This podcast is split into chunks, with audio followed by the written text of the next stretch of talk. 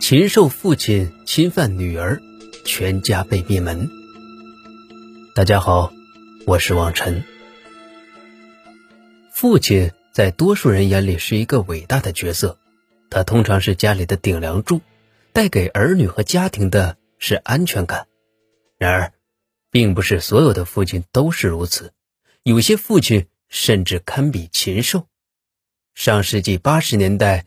就有这样一位禽兽父亲侵犯了自己的女儿，更可恶的是，家里的哥哥和母亲竟然对此视而不见。就是这样一个行为，惹来了杀身之祸，甚至还害得别人受连累。那么，我们一起回顾一下这起案件。一九八八年二月十一日晚上。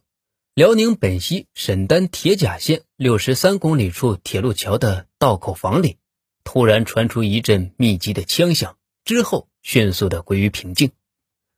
等听到声音的铁路职工赶过来时，发现两名守卫武警和一名工人倒在血泊中，武警装备的一支五六式冲锋枪丢失。警察对现场勘查后认定，这是一起恶性的夺枪杀人案。凶器就是手桥武警携带的五六式冲锋枪，但配枪是空枪，没有子弹。这说明歹徒使用的子弹应该是其自带的。现场没有搏斗痕迹，也就是说，三名死者是在毫无防备的情况下中弹死亡的。而武警站岗非常警惕，绝不可能让一个可疑人员任意走到身边，更别说给他机会取枪装弹再杀害自己了。警方据此推断，应该是熟人作案，将排查重点放在死者的人际关系上。但这个道口房作为一个中转点，平时来往的工作人员多且杂，排查难度着实不小。就在案侦工作紧锣密鼓的进行时，二月十三日凌晨六点，群众报警称，在城里一巷道内发现一具横卧在地的男尸。他开始以为是谁喝多了。好心上去查看，却看到地上已经冻结的大片血液。现场在一所院子的平房门口，死者是名老年人，胸部有个明显的子弹贯穿伤。院门虚掩着，警方持枪进入，未发现嫌疑人踪迹，却在院内又找到了两具年轻男尸，其中一人脑浆迸裂，死状很惨。随后对房屋的搜索也没有找到嫌疑人。而是再一次的出现一男一女两具老年尸体，勘查得知这五人都死于五六式冲锋枪。警方立即将其与道口枪支被抢案联系在了一起。走访证实，屋内被杀的两个老年人是这家的户主，男的姓左；院内被杀的两个年轻人，一个是左家的独子，一个是邻居家的孩子。门口的男尸。则是左家对门的一个老年邻居。奇怪的是，法医的报告显示，左家老两口和院内的年轻邻居是在十二日晚上十二点左右被杀的，左家独子和门口老人则是十三日凌晨四点左右被打死的，前后相差了四个小时。也就是说，歹徒先杀了三个人以后，没有立即逃走，又等了四个小时。才杀了左家独子和老邻居，这显然违反常理。毕竟凶手使用的凶器是枪支，杀人时会发出巨响。如果枪声被识别出来并报警，歹徒根本无法逃走。那他为何要冒如此大的风险，在现场多停留四个小时呢？随着调查的不断深入，警方得到了答案：除了左家人以外，其他两人都只中了一枪。那个老邻居中枪后没有立即死，无力挣扎后被活活冻死的。左家人全部被打了好几枪，凶手是誓要置他们于死地。其中，左家老头子中弹最多，胸部一枪，头部一枪，且子弹都是从嘴里射入的，应该是歹徒将枪管伸入老头口中开枪所致。还有，老头的裆部被连打三枪。睾丸被打得粉碎，显然这是一起针对性强的典型的复仇杀人案。给案件定性后，侦查方向也就明了了。警方围绕左家的人际关系开展了大量的走访工作。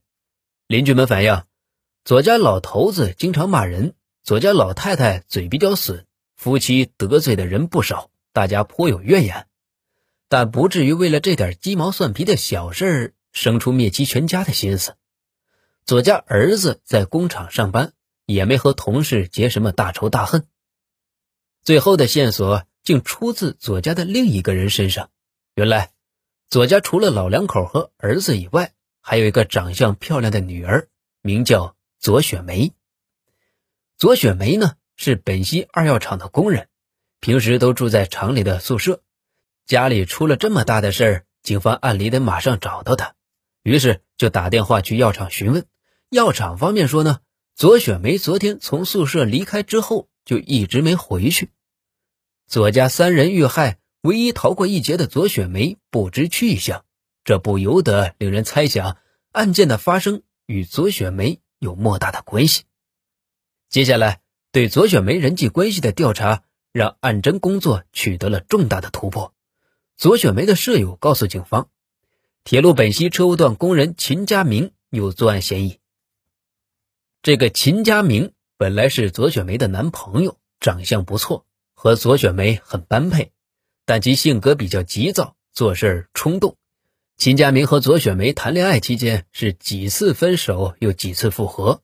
有一次，秦家明带着匕首来到宿舍找左雪梅，说如果她不同意复合，就当场死在你的面前。左雪梅舍友认为，秦家明可能最近又被左雪梅拒绝，一怒之下杀了左家全家。秦家明有作案动机，更重要的是。他是铁路工人，与丢枪案的几名死者都认识，符合熟人作案的条件。警方立即将矛头对准了秦家明。工厂那边反馈，他最近几日都没去工厂。不过当时正值新年放假期间，工人没去工厂也正常。而车间主任听说秦家明涉嫌杀人，还帮其开脱道：“啊，这小伙子脾气是差了点，但人品不错。”在工厂几年都乐于助人，没做过啥坏事，不至于因谈恋爱失败就去杀人全家。那么秦家明到底是不是杀人凶手呢？找到他一查便知。可这人像是突然失踪了一般，毫无音讯，无缘无故的消失，增加了秦家明的嫌疑。